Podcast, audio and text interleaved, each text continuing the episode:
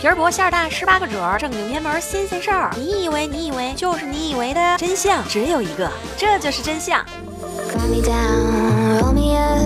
我是默默呀，我又来了呀！这里是由喜马拉雅 FM 独家出品的《这就是真相》，欢迎大家。咱们中国的妖怪体系十分的成熟，不仅是各种文学、绘画作品，各种大小妖怪，甚至也在漫画、游戏当中经常现身，刷存在感。哎呦，有人的地方就有妖，有妖的地方就有故事。嗯，经久不衰的精怪体系主打两类产品：妖怪和妖精。妖怪因为一个“怪”字，给人一种不可琢磨的恐惧、刺激、好奇心；妖精系列则是因为一个“精”字，主推戏虐、美色、神秘感，还出了一款无人不知、无人不晓的爆款——狐狸精。今天咱们就聊一聊关于狐狸精的那些事儿。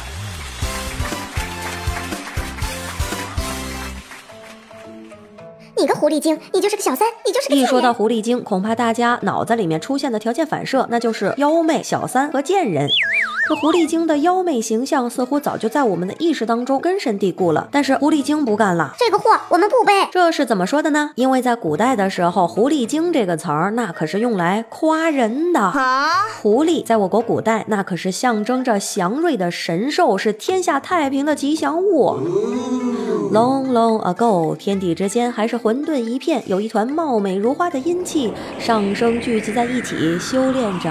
修炼着，就幻化成了一只狐狸。这只狐狸的道行深不可测，已经拥有了不死之身，全身金色，还有九条尾巴，每条尾巴都有特异功能，可以召唤雷、火、风、地震、洪水。总之一个字，我操！它叫做金毛九尾狐。它一出现，那就意味着天下太平，子孙昌盛。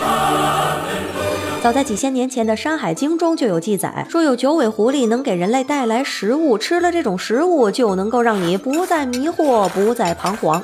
在古代的石刻画像上面，还能看到狐狸、白兔、蟾蜍三足乌并列于西王母座旁。这狐狸可是四大瑞兽之一。那这好好的瑞兽，它怎么就开始变坏了呢？原来汉代以后，狐狸的全民吉祥物地位直线下降。由于不像龙呀、凤呀这些见不着的祥瑞之物，这狐狸的真身一直生活在咱们的眼皮子底下，还常常行为不端，总干出一些偷鸡摸狗的事儿。高高在上的神话色彩就难免减弱了，人们对它的崇拜也就慢。慢慢失去了，并且狐狸的身体曲线优美，眼睛尖而细，向额头飞起，给人忧伤而又内敛的感觉，总让人想到了美女。不要嘛！到了六朝以后，人们就开始把妩媚且不真的女人比作狐狸精了。狐狸精的故事在明朝时期的小说里面达到了巅峰。故事是这样的：在殷商时期，狐狸不甘寂寞，变身成为了美美的妲己，天天都跟英勇魁梧的纣王坐着床。纣王也就无心工作，为了博美人一笑，干了不少混蛋事儿，最终就被周王给端了老巢。就这样，九尾狐狸精妲己在把狐狸精媚人的观念推向极致的同时，也把从来女色王国的女货观念推向了极致。狐狸算是彻底坐实了，妖精一说了。由于受到中国的影响，日本的狐仙也很是普及。哎，日本关于狐狸精的故事也来了，书接上面。九尾狐狸精妲己在中国得了个祸国的罪名，只能跑到摩羯陀国去避避风头，也就是现在的印度。妲己改名成了华阳天，结果却没想到呢，人怕出名，猪怕壮，狐狸那美貌可不是浪得虚名，一下子就被班太子相中了。还是那个熟悉的味道，还是那个熟悉的剧情，想安静两天都不行。摩羯陀国一乱不可收拾，狐狸又夹着尾巴逃回了中国，过上了一段平静的日子。一晃，中国进入了盛唐。日本派了不少的人来到唐朝取经。狐狸瞧着新鲜，就溜进了遣唐使吉备真备的船，开始了霍霍日本的新篇章。休养生息了几百年之后，日本平安时代也过了大半，狐狸又开始造作不安。它化身被收养在板布家里的小可爱枣女，由于枣女天资聪颖、美貌绝伦、能歌善舞，不久便入了宫。虽说后宫佳丽三千，鸟羽天皇却独宠她一人，给她赐名了玉藻前。鸟羽天皇重蹈了覆辙，整日和她。荒废了朝政，还把身子给搞垮了，那怎么补都不够用。天皇日渐憔悴，终于卧榻不能起，呃，不能起。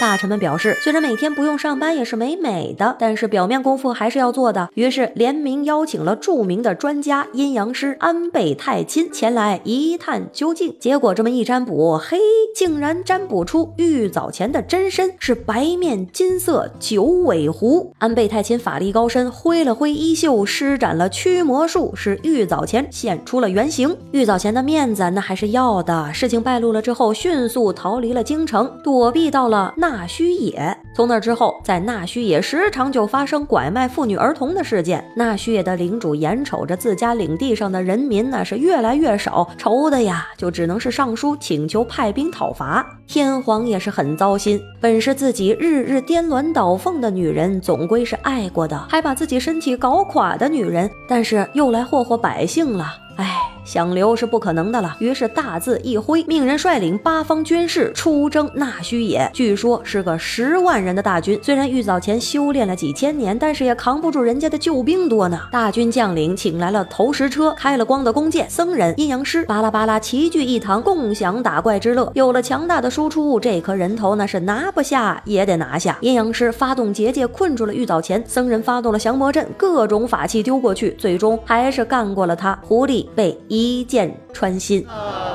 狐狸精移民在外的故事就是这样的啦。其实日本早期传说中的玉藻前与中国、印度的狐狸精并没有关系，但是他的形象受到了中国文化的影响。经过日本小说、歌舞伎的多次创作之后，玉藻前的身份便逐渐的与妲己、华阳天等人重合了。默默还是想要吐槽，这祸国殃民的锅，我们女人不背。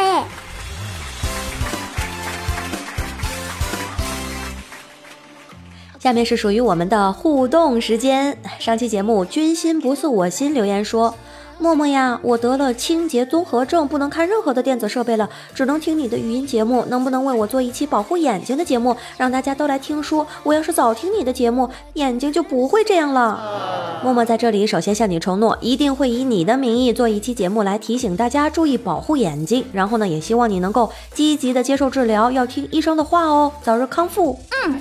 严严严严先生留言说：“莫姐能看到这条留言吗？读出来的话腿会越来越长的，么么哒。”你这招使的真的是让默默无话可说。得了，我这也念出来了，从下个月开始就两腿长，如果没变长，你就等着吧。过分。陶某人留言说：“我要和默默过七夕。”啊嘞，今天已经是七夕了，你走哪儿了？你走丢了呀？最后还要感谢一下本周为默默喜爱打赏的大大们，前三名分别是楠楠龙、洪建路以及唐宋元明清，其他的朋友就不能在这里一一感谢了，谢谢大家的支持，咱们下期节目再见，爱你们哟，嗯啊。